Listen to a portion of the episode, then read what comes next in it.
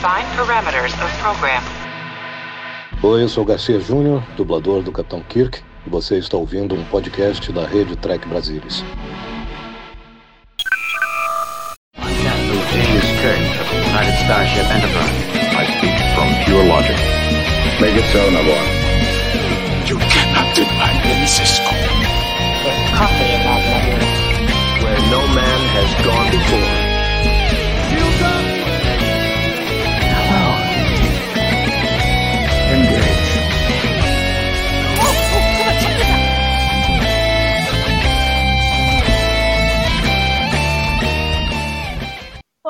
Pessoal. Boa noite. Sejam bem-vindos ao Trek Brasilis ao vivo. Eu sou a Mariana Gamberger e hoje eu estou voltando aqui para falar sobre Prodigy. Da mesma forma que ele ficou um pouco fora, eu também fiquei, estou voltando agora. É, a gente vai falar sobre o quinto episódio, Kobayashi. E para uh, conversar comigo aqui hoje sobre esse episódio estão Maria Lúcia Rax. Boa noite, Lúcia. Boa noite a todos. Um prazer estar aqui de novo numa live só feminina. Que legal. E também a Nívia Dória. Boa noite, Nívia. Boa noite, Mari. Boa noite, Lúcia. Boa noite a todo mundo que está assistindo. Vamos falar de Prodigy nessa live feminina. Muito bom, gente. Então, esse episódio, a gente teve o hiato, né? Uh, tivemos quatro episódios de Prodigy, é, veio a nova temporada de Discovery e agora de novo uh, voltou Prodigy. Eu estava super ansiosa esperando e o mais legal foi que eu não tinha visto nada sobre o episódio e fiquei muito feliz de não ter visto porque ele tem uma grande surpresa. A gente vai falar sobre isso e aí eu só vou dar um, um aviso, né? Porque às vezes o pessoal assiste o programa antes de ver o episódio. Eu recomendo tentar fugir de qualquer spoiler desse episódio, porque eu acho que a surpresa quando você vê sem saber o que, que ia acontecer, é, tem um gostinho maior, né? Mas a gente vai falar sobre isso, eu vou querer saber de vocês como que foi isso para vocês, porque eu não tinha visto realmente absolutamente nada a respeito. O episódio, ele tem duas histórias, que é até difícil determinar qual que é a história A, qual que é a história B, porque eu acho que as duas têm um peso muito grande, né? Uh, a que dá o um nome ao episódio, Kobayashi, ele é, ela é grande uh, em peso para o desenvolvimento do Dal, que eu acho muito legal, porque a gente vem vendo ele ser aquele menino mais mimado, que quer fazer as coisas só do jeito dele, que não quer escutar ninguém. E esse episódio é grande para o desenvolvimento dele, para ele melhorar nesse quesito. Né? E, a, e o segunda, a segunda história, talvez ela não tenha tanto destaque no episódio como a primeira, mas eu acho que ela é tão importante quanto, que fala sobre a mitologia da série, sobre é, o que é a Protostar, o que, que é esse motor, o que está acontecendo, vai ter várias coisas que, que a gente vai falar aqui e tentar entender um pouco uh, e tentar prever do que, que vem pela frente. Mas vamos começar pela, pela grande surpresa, pela coisa do episódio que deixou todo mundo de boca aberta. Vamos começar. Nívia, você sabia alguma coisa do que ia acontecer ou não? Você não tinha visto nada? Foi completamente surpresa para você? Completamente surpresa também para mim, Mari. E o, é aquela coisa, né? Eu uh, costumo assistir, uh, pelo menos assim, a maior parte das vezes que eu assisti, porque muita coisa eu assisti muitas vezes, óbvio, é, é, de jornada até hoje, eu assisti dublado, né? Então, na verdade, quando eu assisti a primeira vez, eu nem pesquei tão fácil, porque eu fui mais assim, ah, tá, essa fala já, já falou isso, já ouvi outras vezes e tal, mas não necessariamente eu me liguei na voz, né? E eu também estava um pouco distante, minha rua é muito barulhenta, então mesmo se eu soubesse, eu não ia captar tão bem uh, a surpresa em si. Mas quando, assim, a gente conversou, eu fiquei sabendo melhor, e aí hoje eu ouvi com um, fone que tampou bem mesmo o meu ouvido, aí já ganha aquele outro significado que a gente já conhece muito, que vocês sabem qual é, né? E, e emociona mesmo, é muito, é muito legal, né? A gente poder reencontrar, de certa forma, é, certos personagens, e não só certos personagens, certos atores, né? Que a gente não vai ter mais a possibilidade de reencontrar. Então, foi bem. Foi, foi algo bem emocional e é aquele tipo de presente que se dá para os fãs e que a gente não vai reclamar nunca. E você, Lúcia, como que foi para você? Eu sei que como você tem que estar sempre atenta às notícias do TB para postar foto e tudo, você conseguiu se man manter ilesa? Você saiu ilesa ou no fim você já sabia alguma coisa, já tinha visto alguma foto, quem que ia aparecer ou foi tudo surpresa mesmo? Eu não tinha visto nada, nada, nada, nem eles publicaram nenhuma foto, nenhuma nada assim que, que desse a entender que isso ia acontecer. E vocês sabem, eu assisto muito cedinho, né? Sete horas da manhã eu já estou assistindo. Então foi uma emoção completa e total, foi maravilhoso. É, eu reconheci bem as vozes, tudo, tudo. Eu chorava, claro, né? Porque eu choro mesmo. Eu sou pior que a que Discovery. Eu choro muito, de emoção mesmo. E eu achei muito legal, muito. Eu não tinha a menor ideia do que ia acontecer. É, o, o, no Star Trek, sempre que se você acompanha as coisas, você sempre tem assim, aqueles joguinhos, né? Escolha a sua tripulação, qual que é o melhor capitão, qual que é o melhor uh, oficial de ciências, qual que é o melhor tal. Isso daí foi pro, o próprio joguinho, né? Põe os melhores aí, aí vai, aparece todos. Então foi maravilhoso. É bem, bem aquele joguinho que a gente faz de vez em quando, até no TB, e foi bem divertido. Agora, uma coisa que o pessoal comentou bastante, e Nívia, você que tem essa coisa de trabalhar com, com dublagem, tudo, é, talvez você possa comentar um pouco melhor sobre isso. Eu, assim, no primeiro momento, quando eu assisti, eu não, não, não percebi nenhuma assim, diferença do som nem nada. Eu acho que estava tão extasiada. A hora que eu vi o Odo, que eu não consegui mais pensar em, em nada ali, né? Tudo foi surpresa do começo ao fim. Então, assim, obviamente que algumas vezes um som ficava um pouquinho mais baixo, ou a gente dava para ver, né? Mais do Spock, que eu acho que eles pegaram em, em momentos diferentes da vida do Nimoy, então eu acho que fica um, você percebe um pouco que, que a voz dele alterou ao longo do tempo. Na segunda vez que eu assisti, eu já comecei a prestar atenção nisso, porque o povo todo tinha falado a respeito, né? Mas aí uma coisa que a gente conversou no, no TB bastante, não sei se você sentiu isso, assim, mas assim, é uma linguagem, para mim, muito parecida com videogame. Quando você está jogando videogame e tem aquelas cenas em que em que o seu personagem vai conversar com um outro, são sempre aquelas frases prontas que eles falam, tudo. Então, eu acho que numa segunda vez ficou muito claro, assim, eu não sei se era a intenção deles, se a, intenção deles era simplesmente pegar os diálogos e juntar e colocar ali, tentar limpar da melhor forma possível para não ficar muito uh, diferente da, da nova do novo som que eles iam colocar, né?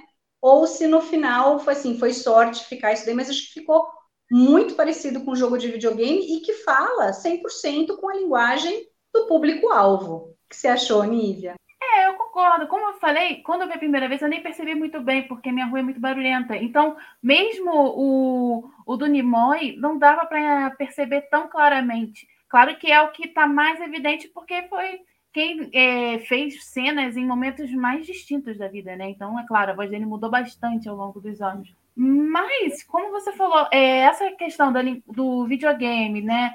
É, você já você já espera um tipo de, sei lá, de interpretação um pouco diferente e tal, e aquilo dali tá pegando personagens uh, clássicos, não só pra gente, mas dentro da própria federação, então aquilo dali sei lá, você poderia até explicar, não, isso daí a gente foi pegando fragmentos de áudio do, deles enquanto estavam em determinadas situações e fez a coxa de retalho. Então, para mim, sinceramente, isso não causou é, uma estranheza tão grande quanto talvez para outras pessoas, porque eu entendi assim, né? Se a, se a nave vai gravando uh, certas coisas que são ditas, principalmente em, ali numa parte comum, num momento de decisão e tal, não necessariamente seria estranho você poder usar isso. Mas é claro, poderia ter tido um tratamento melhor.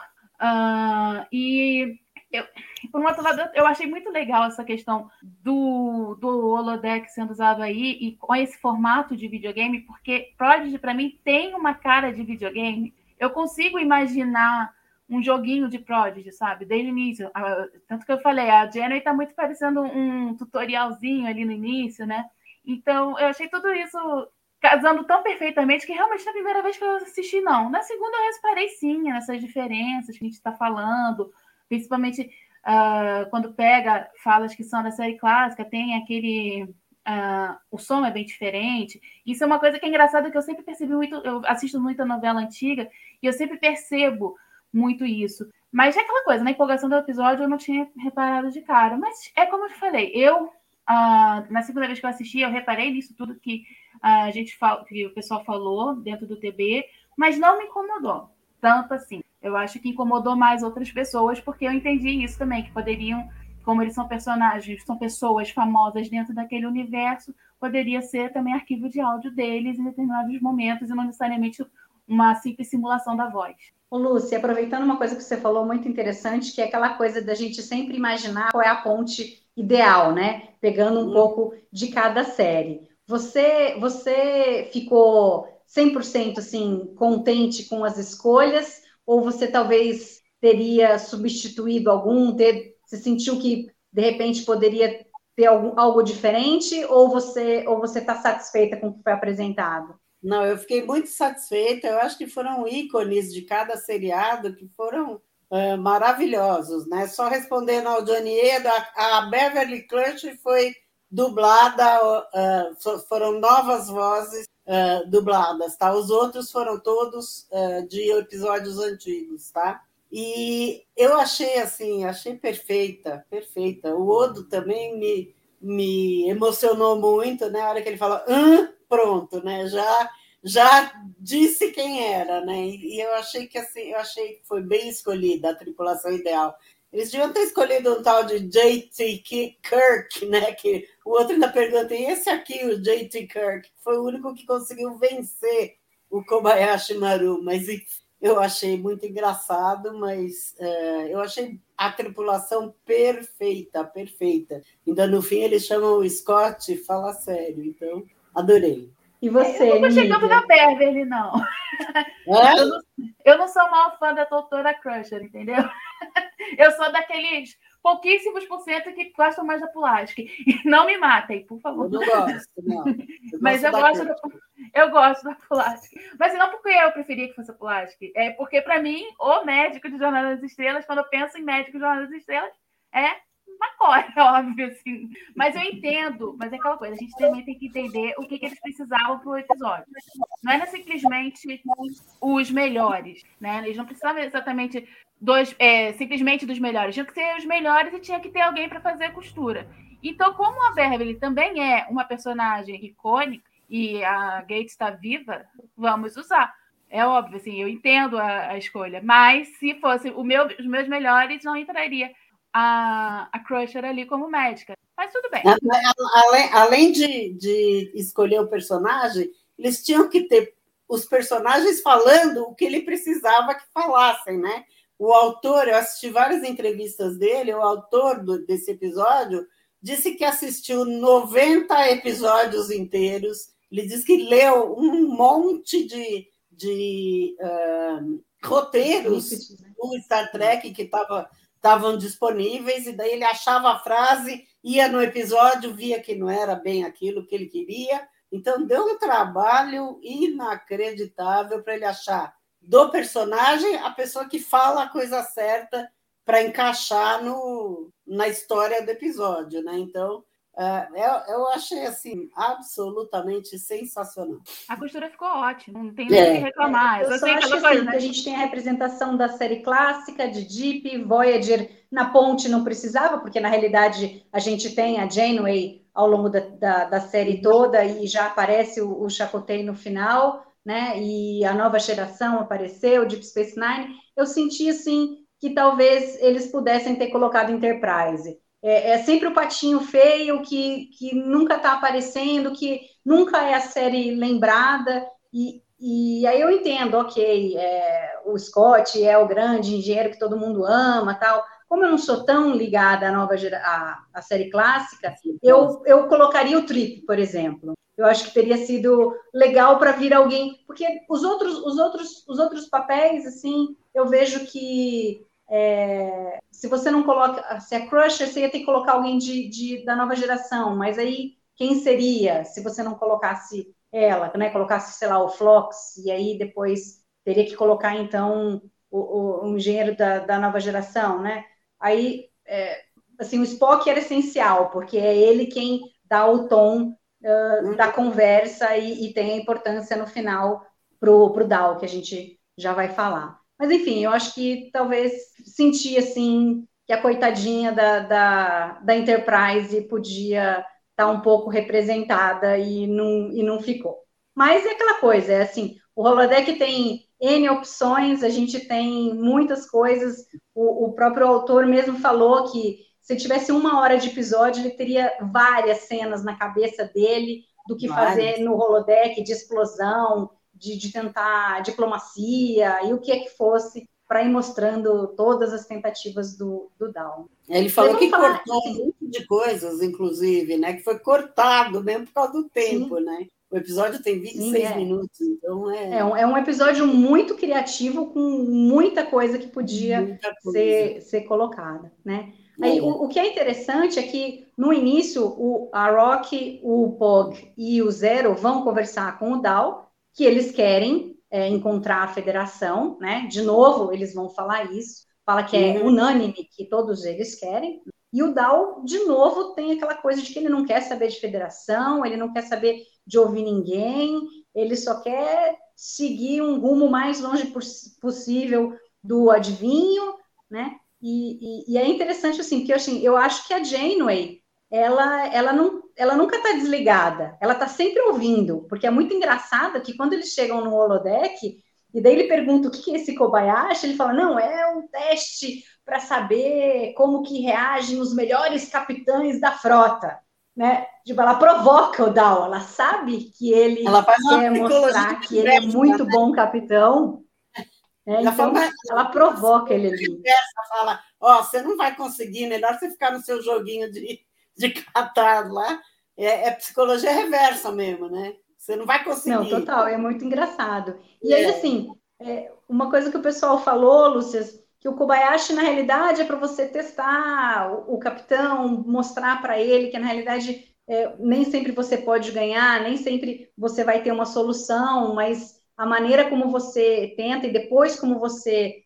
é, reflete o que você poderia ter feito de diferente, ou saber que nem sempre você pode salvar todo mundo, né? É, é o que faz o capitão crescer. Mas eles, eles foram para um viés diferente, porque o que eles queriam era mostrar para o Dal que ele tinha que ouvir a tripulação, né? E o Pog, lá no meio da, da, simulação, ele já dá, né, um negocinho, fala assim, ah, talvez se você ouvisse mais a sua tripulação, desse certo, né? E aí o, o diálogo final com o Spock é matador. Você uhum. acha que agora a gente vai ter um DAO totalmente diferente ou ele ainda precisa de muito incentivo para realmente não ser mais um, um capitão autonomeado, mas um capitão que, que vai ser nomeado pela tripulação?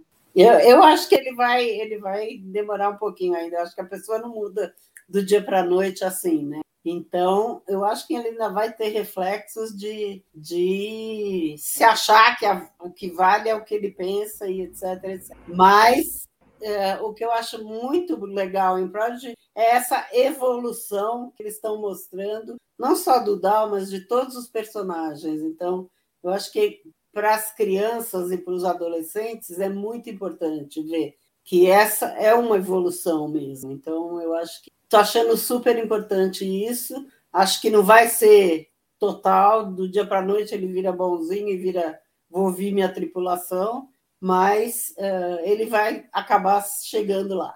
Foi um presta atenção bom para ele nesse episódio, né? É, que se é. ele não se ele não rebolar ali, se ele não for uh, mais cuidadoso, ele corre o risco de, de perder a, a, a posição dele ao autonominado capitão. É. O, Nívia, outra coisa interessante do Dal que a gente tem é a relação dele com a Gwen. Apesar de, de ter sido muito pequena a interação dos dois, eu achei bem significativa, porque quando ele entra na enfermaria, ele, ele fica meio assim, né? Eles ainda meio que se estranham, ficam meio que tímidos um, um com o outro, e, e aí ela, ela agradece ele, ele fala, não, mas é que a Janeway que falou que não ia sair se, se, não, se não tivesse todo mundo a bordo. E aí, no final, o, não lembro se é o Pog ou, ou se é o Zero que fala, não, ah, você tem que agradecer ao, ao Dal pelo fato dele ter... Ainda bem que o Dal quis te salvar, né? Porque ela, ela, se não fosse ela, eles não conseguiriam todas as informações. Você acha que, por ser um seriado mais assim, teen e tal, eles podem seguir por um, uma coisa de um relacionamento dos dois? Ou, ou você acha que é só uma, uma coisa de amizade mesmo que eles estão que eles estão tentando solidificar ali? Olha, eu acho que pelo que andam fazendo ultimamente uh, produções juvenis, é bem provável que saia algum relacionamento. Uh, eu não, não, vou dizer que seria a minha opção. Uh, eu acho que não precisaria, mas acho que pode caminhar para isso sim. É, eu acho que eu acho que o mais importante ali é ele é, é a amizade dos dois, é o fato deles já terem um vínculo que vem desde antes e que era mais tênue e, e mesmo quando ela ainda era a filha do captor dele e tal, e que a gente vai vendo que na verdade é, que, que existe realmente essa essa amizade, esse laço forte entre eles. E para mim podia continuar como um laço de amizade, mas, sei lá, eu estou achando que pode acontecer, mesmo que não aconteça de fato, uh, assim, é, explicitamente, beijos, é, mãos dadas, jantares à luz de vela, eu acho que vai dar, em alguns momentos, a entender alguma coisa nisso sim, ou que pode acontecer. Uh, eu acho que eles estão colocando algumas pequenas pistas para isso, mas não vou te dizer que é uma torcida. É só algo que eu acho que, que realmente pode acontecer. E ao mesmo tempo, se acontecer, por mais que eu não torça por isso, eu não acho que vai ficar totalmente fora dos personagens. Eu acho que não seria absurdo pela história que vem sendo contada.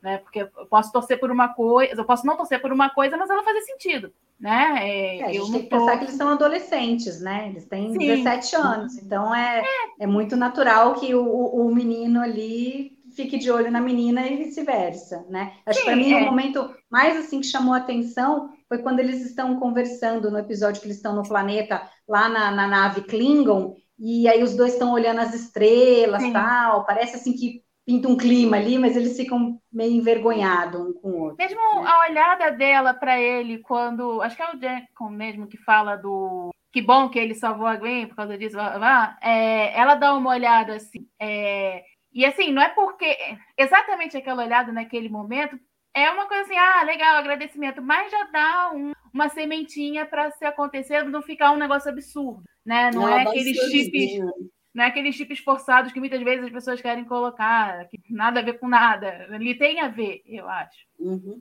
Bacana. Agora, então, vamos falar sobre a segunda história, que é não menos importante, sobre as descobertas uh, da Protostar, do que, que é esse motor.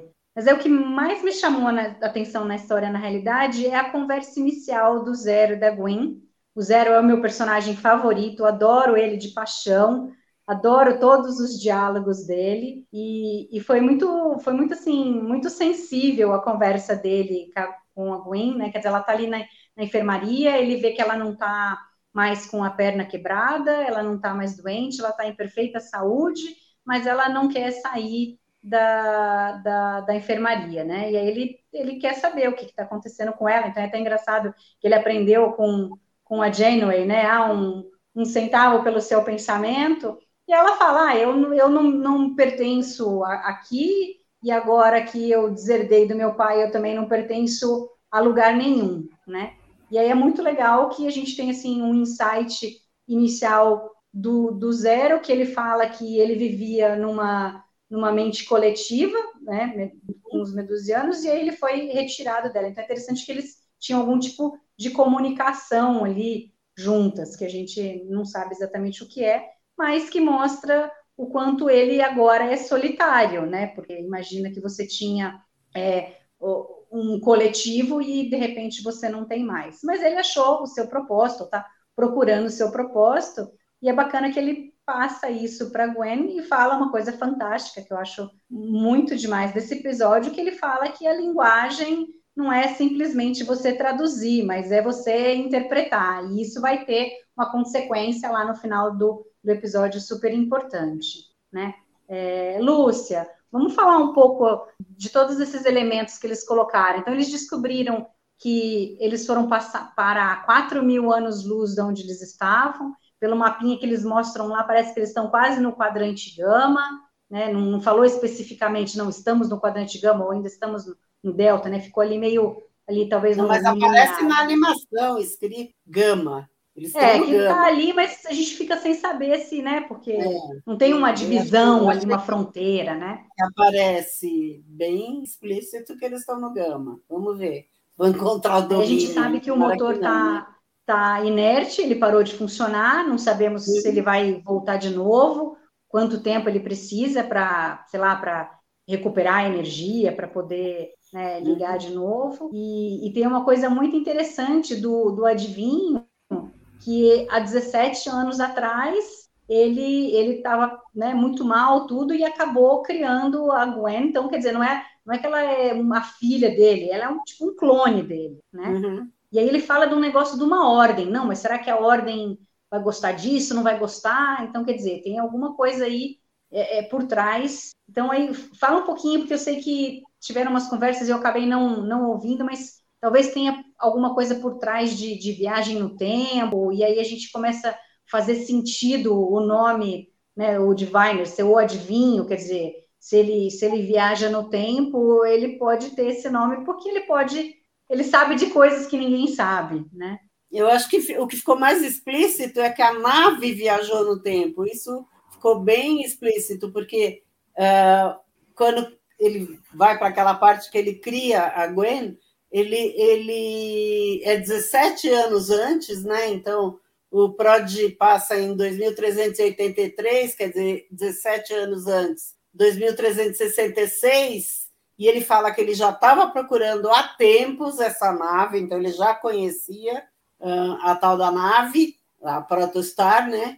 E uh, isso daí é muito antes da Voyager chegar lá no quadrante delta. Então, uh, o, o que eu acho é que. E o, o, o Chacoteia é capitão nessa nave, né? Ficou claro no fim que o Chacoteia era capitão dessa nave. Então, o mais provável, acho que é quase certo, é que essa nave veio do futuro. O que eu fiquei na dúvida é se o adivinho veio também na nave ou não, ou alguma coisa da chegada da nave no futuro uh, acabou, por exemplo, com a população do, do, da Terra dele, né, do, do planeta dele, ou se ele estava nessa nave, conhecia a nave. Então, uh, isso acho que é, é para resolver nos próximos, mas uh, quase certo que uma nave super moderna como essa veio do futuro. Isso o próprio autor falou, né? Ele numa entrevista, ele deu a entender, deu a entender, não, ele afirmou que certamente a nave veio do futuro. Então, o que eu fiquei na dúvida é se o adivinho veio com a nave ou não, tá? E essa história do clone não me convenceu muito, depois eu falo. Ô, Nive, uma coisa interessante, até que o pessoal do TV falou, o Hollander falou, né? Que de repente o adivinho ele não ele não está atrás da nave da Federação, mas é da, da estrela mesmo, da protoestrela que tem ali dentro, né? Que de repente é, é, tem alguma coisa a ver com, com o planeta dele e tal, porque a Gwen fala que ela e o pai, aí eu não sei se é ela que não sabe mesmo, porque ele nunca falou nada a respeito, mas assim, nesses 17 anos de vida dela, ela nunca encontrou a federação, ela não sabia nada a respeito, o pai nunca falou nada a respeito da federação a priori eles não tiveram nenhum contato nesse tempo inteiro, né? Então, talvez de repente a federação aí é só um elemento que ficou no meio do caminho e a Protostar é que na realidade é o que ele está procurando. É, assim, eu acho que ele, eu acho que, fez, que, que que pode, que faz algum sentido se ele estiver atrás da outra estrela em si. Mas também, é, digamos, ele poderia ter o conhecimento da, da Protostar e uh, já que a, aquele arquivo estava lá criptografado com coisa da, da língua dele e da Gwen, de ele ter feito parte de alguma coisa dessa nave, ele, alguém, é, o pessoal dele, alguma coisa dessa nave. E que foi justamente essa volta no tempo que uh, destruiu e aí mudou as coisas. E então, assim, ele ter o conhecimento que a nave tinha essa protoestrela e tal, tal, tal, e, e que foi o, a derrocada foi justamente ter usado a protoestrela. Não sei, eu sinceramente sou bastante leiga nessas questões de tecnologia, né? E, e até mesmo para pensar quando é, exatamente no que pode ser. Mas eu acho que ele pode estar sim de atrás da protoestrela por algum motivo, mas não necessariamente ele não saberia a, da nave, porque a gente também já viu que ele escondeu muita coisa da Gwen, até para talvez até para poder criá-la, né? Para poder fazer com que ela é, vivesse. Ele pode não ter sido um pai tão ruim assim em todos os aspectos. Né? Então, assim, eu não sei. Eu, eu acho que o fato da Gwen não saber não quer dizer que ele não sabia.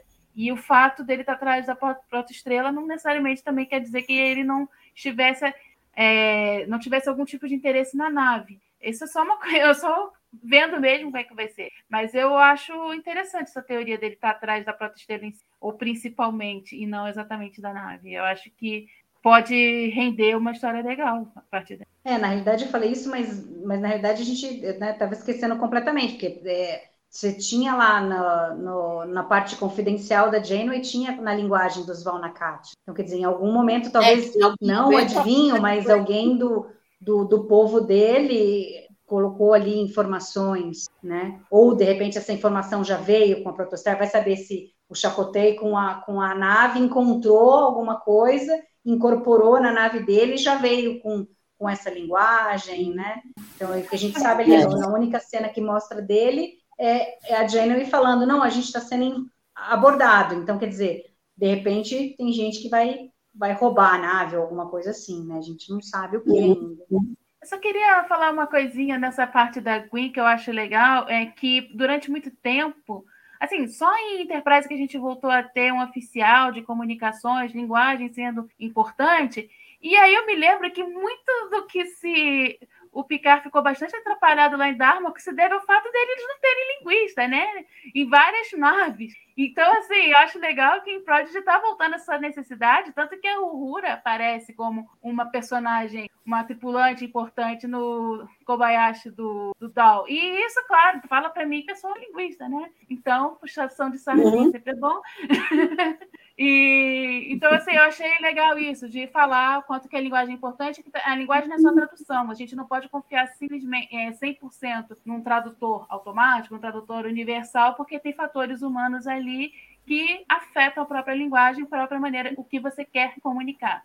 Né? No caso do Darmok, eles falavam por metáfora porque eles entendiam as coisas por metáfora. Não... E o tradutor universal estava usando, estava é, funcionando de verdade. Então, assim, eu acho que ele ali é um bom episódio que mostra: olha, se vocês tivessem linguistas na nave, equipes disciplinares de ciências humanas, vocês não iam fazer tanta besteira às vezes, sabe? Era só um parênteses. É, não, Sempre é legal, bom puxar. que assim, como se estivesse voltando às origens, né? Eles estão apresentando Star Trek uhum. e aí estão pegando né, um, um, papel que tinha ali da Uhura e que depois, né, em, em em TNG e, e, mesmo Deep Space Nine e em Voyager não, não tinha mais esse papel, só foi voltar realmente em Enterprise. Então, e Voyager esse, seria é importantíssimo, legal. né? Sim. Uhum. É, Enterprise fazia todo sentido, né? Porque no começo eles não, né, não, não entendiam tudo, então eles precisavam realmente de alguém. Mas se são, se são naves que estão explorando, ou então se é uma estação dentro de um território é, totalmente diferente, podia não ter de início na Deep Space Nine, mas podia chegar uma um, um, linguista ou uma equipe de interdisciplinar de ciências humanas, que não precisava mostrar todos os episódios, podia ser aquele pessoal rotativo que ninguém lembra direito do nome, mas de lembrar, olha, a gente tem um pessoal aqui que faz isso. E eles esquecem isso, é engraçado, parece que, que o universo é realmente, todo mundo fala inglês, ótimo. Não, tem um tradutor universal, ninguém fala inglês.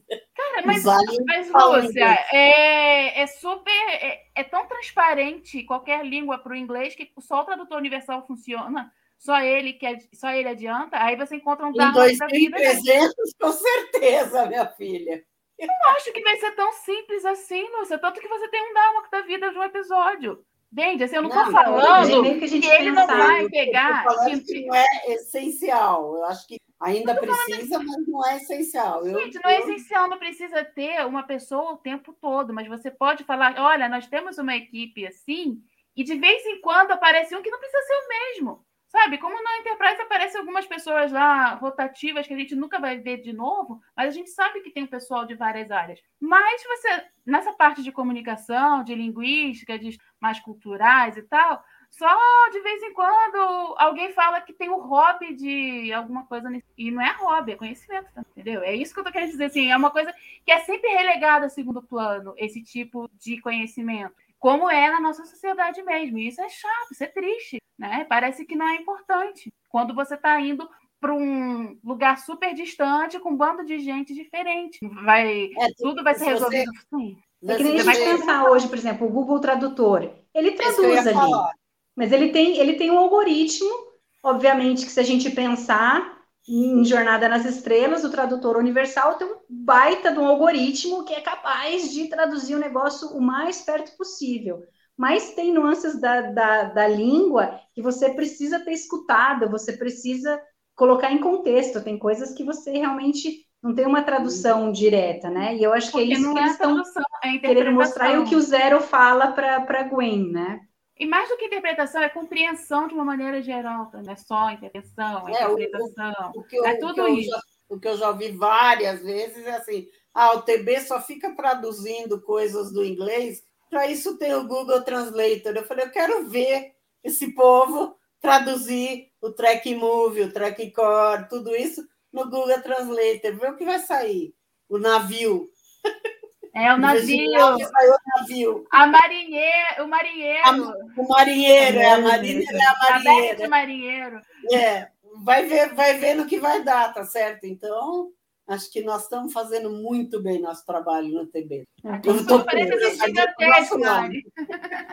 Aí tem mais uma coisa muito interessante que aconteceu, apesar de ser muito discreta e pequena dentro do episódio, é, como tudo que acontece com o Murphy, eu acho que vai ter um payoff mais para frente, né? É. Lúcia, o que, que, você acha? Que ele, ele engoliu lá o um negócio que era para ter explodido raio, raio gama, sei lá o quê, que era o um negócio lá, e, e, ele absorveu tudo, né? E a, a Rock fala: não, ele é indestrutível.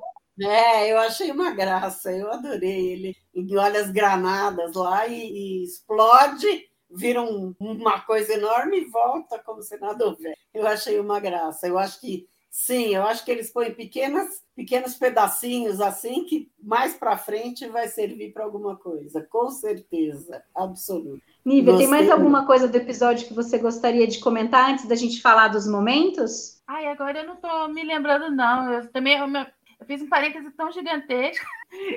Eu adorei isso. Ai, desculpa. Fala. Não, pode falar, pode falar. Não, eu adorei os, os, apelidos que ele põe na tripulação. Nossa, é verdade. Não, aquilo lá eu foi, foi, foi muito bom. Né? A, a Aurora era earpiece, né? O, fone de é, ouvido. O fone de ouvido, né? É, a, a, Beverly era a Big Red, a vermelhona. Assim, eu quero ver o como que geleia.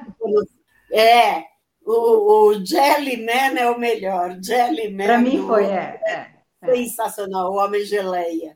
Eu achei assim inacreditável, achei muito bem bolado. O bigode e o orelhas pontudas, orelhas pontudas já era de se, de se é imaginar, próprio, né? Mas os outros são, são muito, é muito é muito adolescente isso, né? Que, que bota nome muito. nas pessoas e tudo, muito. não sabe ali o nome do tio, da tia, e aí ele inventa um nome, é, é a mãe do amigo, não sei o quê, é, é muito isso, né? E mais um comentário que você fez de videogame, né? Que as vozes parecem videogame, não só as vozes, né? O Dal tentando, tentando, morrendo, tentando, tentando, morrendo. É isso que os adolescentes fazem o dia inteiro em videogame. Morre, começa de novo, morre, começa de novo, morre, começa de novo. Então é o próprio videogame. Eu acho que isso vai, uh, vai uh, os adolescentes vão gostar muito desse daí, porque é bem assim, hum, né? Tomara que será que vai render um, um gamezinho aí para os adolescentes? Porque é Brad tem toda a né? carinha agora de... eles estão expandindo, eu acho, né? é. né? Tem muito produto de Prodigy que vai aparecer, principalmente nos Estados é, Unidos, Europa. Aqui a gente é meio fraco nisso, infelizmente, né? É, e, e Prodigy é muito perfeitinho para isso, né? Ele já tem aparência de videogame, já está ali pronto para um videogame pois é. de aventura. Então, eu acho que vai ser moscar, assim, se eles não fizerem, sabe? Eles vão ser muito é, a, bobos. A moça, a moça que faz a voz do computador, aquela Bonnie, coisa o nome dela, ela, eu também vi uma entrevista dela e ela falava assim: eu gravei todos os números que você pode imaginar. É a 15 quinta vez, é a 99 vez, é a 60 e, e assim foi. Ela falou que gravou todas, porque não sabia o que, que eles iam colocar, né? Então, e ela estava emocionada de aparecer no fim, na, naquela lista de atores, todos os mais importantes e ela como a voz do computador. Ela é novinha. É, aliás, ela é uma fofa, né? Porque ela é, é super fofa. fã, super contente de estar trabalhando em Prodigy. É, é muito legal é, isso. É inacreditável a entrevista que eu vi com ela, muito engraçada. Muito engraçadinha, ela é um amor. Bom, gente, muito bom. Vamos para os momentos. Eu vou começar com aquele que eu acho que não vai dar nada, que é o cérebro de Spock.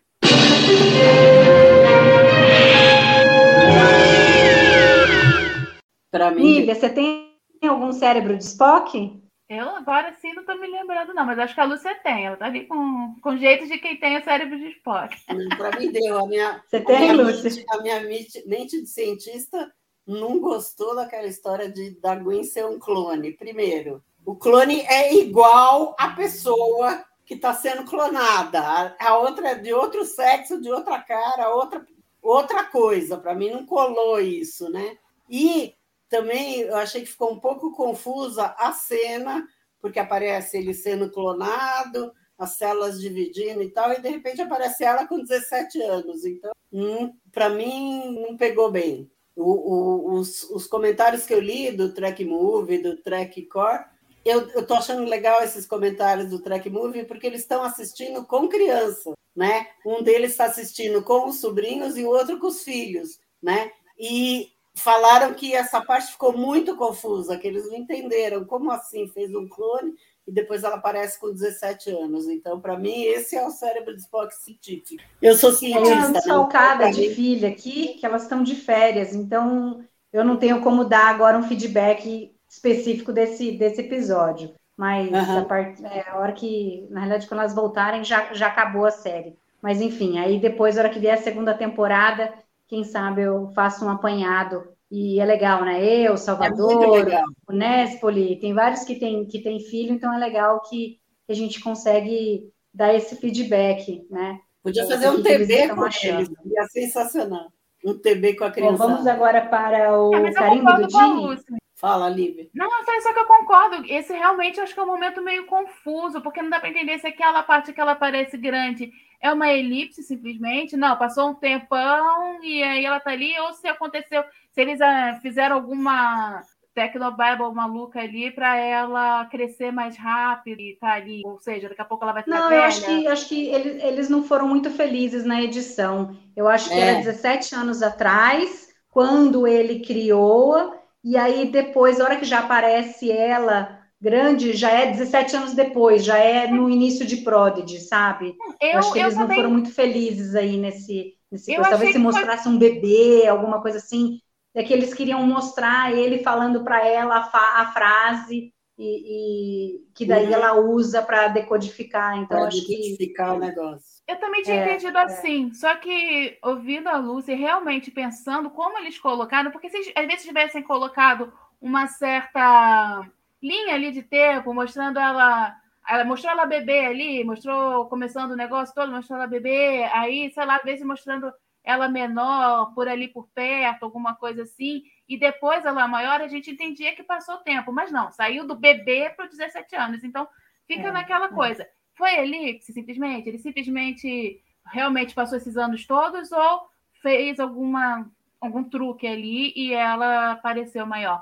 ficou esquisito mesmo, e eu acho que ah, pessoas, talvez, a, como a, a Lúcia falou, do que tem o pessoal do público-alvo, né? Que está confuso com Então, é, se o público-alvo está confuso com isso, é porque ficou confuso, porque você está fazendo para aquele público, né? Uhum. É, mas acho que o mais esquisito é o negócio do, de como ela veio a ser concebida. Porque se é só o DNA dele, como é que ela vai ser é. mulher e ela Isso não é a mesma mim... cara que ele? Ou será que eles tinham é, é, é, também guardado material genético da raça? Sei lá. Mas aí, ah, por que, que ele não reviva, não revive a raça dessa forma, se ele é capaz de criar? Ou talvez tem alguma falha que a gente venha a ver para frente, que ela, só poderia ela tem produzir um tempo de vida limitado, né? Não, não, sabemos, aí é só. Só tinha material para uma. Para uma tentativa. Mas a gente sabe é... que era algo que, por exemplo, a ordem não queria. Ele fez meio a revelia isso daí, uhum. né? É, tem alguma coisa mas que a gente não sabe, mas ficou tudo muito confuso. Concordo com a Mas vamos lá, então, no carimbo do Jim.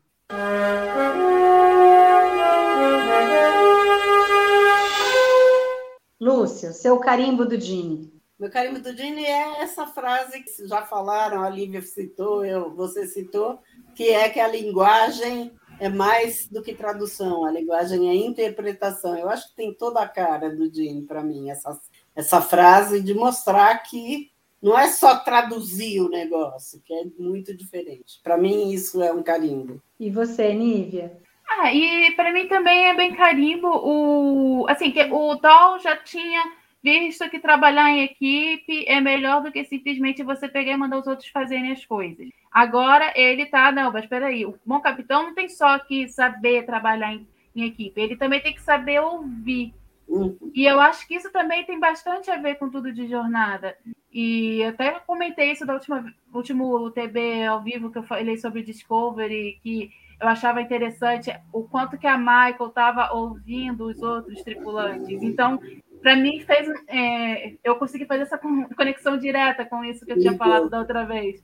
E que eu também já tinha achado bastante a cara de jornada, bastante a cara do, do carimbo. Então, eu acho que essas duas, esses dois momentos, assim, esses insights são é, bem carimbo do dia. Eu vou, eu vou inverter completamente, porque eu tenho certeza que, do, como vocês falaram, esses dois, eu já imagino qual seja o tipo de emoção de vocês, mas eu vou inverter, porque eu acho que o carimbo do Dini aqui é a gente é, mostrar o legado dele, que foi o que mostrou nesse episódio, ao você ter personagens da, da nova geração, da série clássica, Deep Space Nine, Voyager, eu acho que aquela a cena de, de todos eles ali na ponte, trabalhando junto com o Dal, é, é mostrar que o que o Gene começou lá na década de 60 e hoje o que a gente tem e todo o legado dele, todos esses personagens e tudo é, se conversando. Para mim, para mim fica fica esse o momento.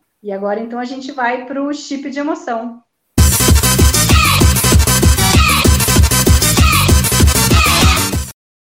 Bora, vamos começar com a Nívia. Qual que é o seu chip de emoção? Ah, eu vou contrariar você um pouquinho. É assim, é claro que emociona o a gente rever aquele pessoal todo. É um momento, é um tipo de emoção da gente. Uh, mas, é, como eu, eu, também gosto de pensar os momentos tipos de emoção com relação ao próprio andar da série, uh, como tá os personagens, e assim, mesmo quando os sentimentos não são bons. E eu fiquei bem tocada com a solidão da Gwen. Quando ela fala, quando ela. A conversa, você falou da conversa dela com o Zero, mas assim, é a conversa dela com o Zero, mas ela se mostrando ali tão solitário, o quanto que ela percebeu que ela está sozinha, que ela não tem um lugar. Nossa, uma. É claro que adolescente a gente sempre pensa um pouco nisso, né? Mas ela estava literalmente, ela não está simplesmente assim, ela está realmente, ela saiu totalmente de tudo que ela conhecia e o pai dela fez uma escolha terrível, né? Assim, preferiu uma coisa a ela. Então, é, aquele momento ali dela tão fragilizada, para mim, é um tipo de emoção, uma emoção triste, mas é aquele momento que eu consigo me identificar ainda mais com ela, né? Que dá vontade de, de entrar na tela e abraçar e falar: não, vai ficar tudo bem, não fica assim.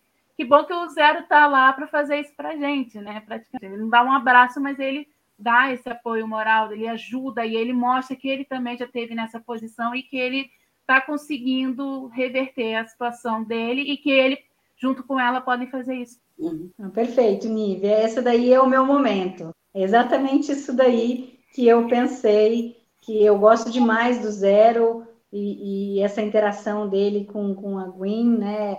A sensibilidade dele e ela sentindo isso, foi exatamente isso que você falou, quer dizer, o adolescente já é, por, por definição, um cara que, que, que se sente sozinho, que se sente deslocado, que acha, né, procurando aceitação do, dos seus iguais, de pertencer a um local. Então, quer dizer, ela, se você já tem esse peso normalmente da idade, e aí transporta para uma situação em que ela não tem apoio nenhum, que ela perdeu tudo ali, e que ela não, não sabe que caminho procurar, e aí o zero vai lá e, e dá um propósito para ela, né? É, eu achei muito legal, quer dizer, né? Eu encontrei na tripulação meu propósito, você também pode encontrar o seu propósito fazendo parte da tripulação. Para mim, isso daí foi, foi realmente muito emocionante. E você, Lúcia? E ela, ela encontra mesmo, né? A hora que a Rock Tack chega lá e fala: Olha, você saiu da enfermaria, ela falou: Eu resolvi colaborar. Quer dizer, isso daí está sensacional. Mas o meu é o aparecimento dos personagens antigos, não adianta, né? Eu passei o tempo inteiro chorando, cada vez que eu assisto eu choro. Então, esse é o meu shape de emoção, não tem como. É, só vou uma, uma menção honrosa, que é no final, a hora que passam os nomes que eles colocam lá em, em memória do René Alberjonado, do James Doran do Leonardo Nimoy, né, que eles é, que eles nos inspiram a continuar indo audaciosamente. Meu, aquilo ali é fenomenal, né? Ver o carinho que, que as equipes uh, que têm feito essas novas séries de jornada têm por jornada. Acho que é impressionante. As pessoas que trabalham ali, quer dizer, o autor é, lê 90 scripts, vê 40, 50, sei lá, quantos episódios para poder escrever os, o, o roteiro, né? Para ficar o, o como ele gostaria ali de, de mostrar, de é, é muito impressionante assim, o, o preciosismo que eles têm ao colocar isso nas escolhas dos personagens, né? Então, quer dizer, três, três personagens e que os atores não estão mais aqui. Então, é, é, é o legado do, do Roddenberry sendo tratado com, com muito amor e carinho, né? Até no, acho... lá eles falam que é uma carta de amor esse episódio ao, à Jornada nas Estrelas. É mesmo. Eu, tem uma coisa que eu acho legal também, assim, quando a gente fez o TB ao vivo dos 90 anos do chat do Nimoy, eu estava falando também o quanto é importante a gente fazer homenagens para as pessoas vivas. Então, eu acho que é muito bom a gente estar tá tendo várias coisas para Michelle Nichol. É. O quanto que ela é representativa, quanto ela é icônica, e a gente não está deixando simplesmente ela morrer para depois ficar falando isso, sabe? Então teve o documentário, tem a, a Uhura que vai aparecer de novo em Strange New Worlds com uma outra atriz, mas poxa, ela já teve um tributo a ela com a Zoe Saldana que fez pela Zoe Saldana em si é um, ela carrega muito bem a personagem, ela é, sabe? Ela segura esse legado da, da Nichelle Nichols. E é, a gente vai ter agora em Strange New Worlds e a gente conseguiu vê-la de novo também aí em Prodigy. Ela é apontada como uma das melhores oficiais da frota. E eu acho isso muito bom. Não sei se ela está assistindo, se ela está podendo entender totalmente essas coisas todas, mas não importa. O que importa é que ela ainda está viva e a gente continua fazendo homenagem Exato. a ela e eu acho que, que tem que fazer mesmo enquanto está vivo, não tem só que esperar morrer, sabe? Não é só quando uhum. as pessoas morrem que elas viram pessoas especiais. Ainda mais ela, né? O quanto que ela é, significou para as mulheres na ciência, para as pessoas negras de uma maneira geral, né? E outras minorias também. Então, eu acho que isso tudo é importante e isso tudo é jornada também. Então, a gente está falando, é muito bonito ver o nome desses que já faleceram, mas a gente também. É, é legal a gente ver ali a, a Michelle sendo representada, a voz dela ali, mesmo ela não tendo gravado, mas ela está viva e se ela puder ver, entender e sentir, ou no mínimo sentir o carinho que as pessoas estão mandando para ela de todos os lugares do mundo simplesmente assistindo, eu acho que, que é muito importante. Aí fica emocionado. Muito legal. E, e Prodigy e Lordex estão proporcionando isso, né? De você poder trazer qualquer personagem né? Fica muito fácil você fazer o desenho e agora essa coisa que eles que eles abriram as portas aí de você pegar os diálogos de, de episódios e montar. Então, quer dizer, é infinito as possibilidades. Isso é muito legal. Exatamente. Bom, queria agradecer vocês duas por estar aqui batendo papo comigo hoje. Muito bacana, gostoso que Prodigy está de volta. É, eu acho que ele tem, acho que Prodigy, acho que pegou, não vou dizer que pegou todo mundo de surpresa, mas eu acho que está arrebatando corações essa série, porque todo mundo está gostando, todo mundo está comentando. Eu acho que foi um, um grande é, acréscimo para a Jornada nas Estrelas a gente ter Prodigy. Eu gostaria de agradecer você que está ouvindo a gente aqui hoje à noite e esperem que semana que vem a gente está aqui de volta para falar sobre o sexto episódio de Prodigy. Muito obrigada, boa noite e até semana que vem. Boa noite a todos.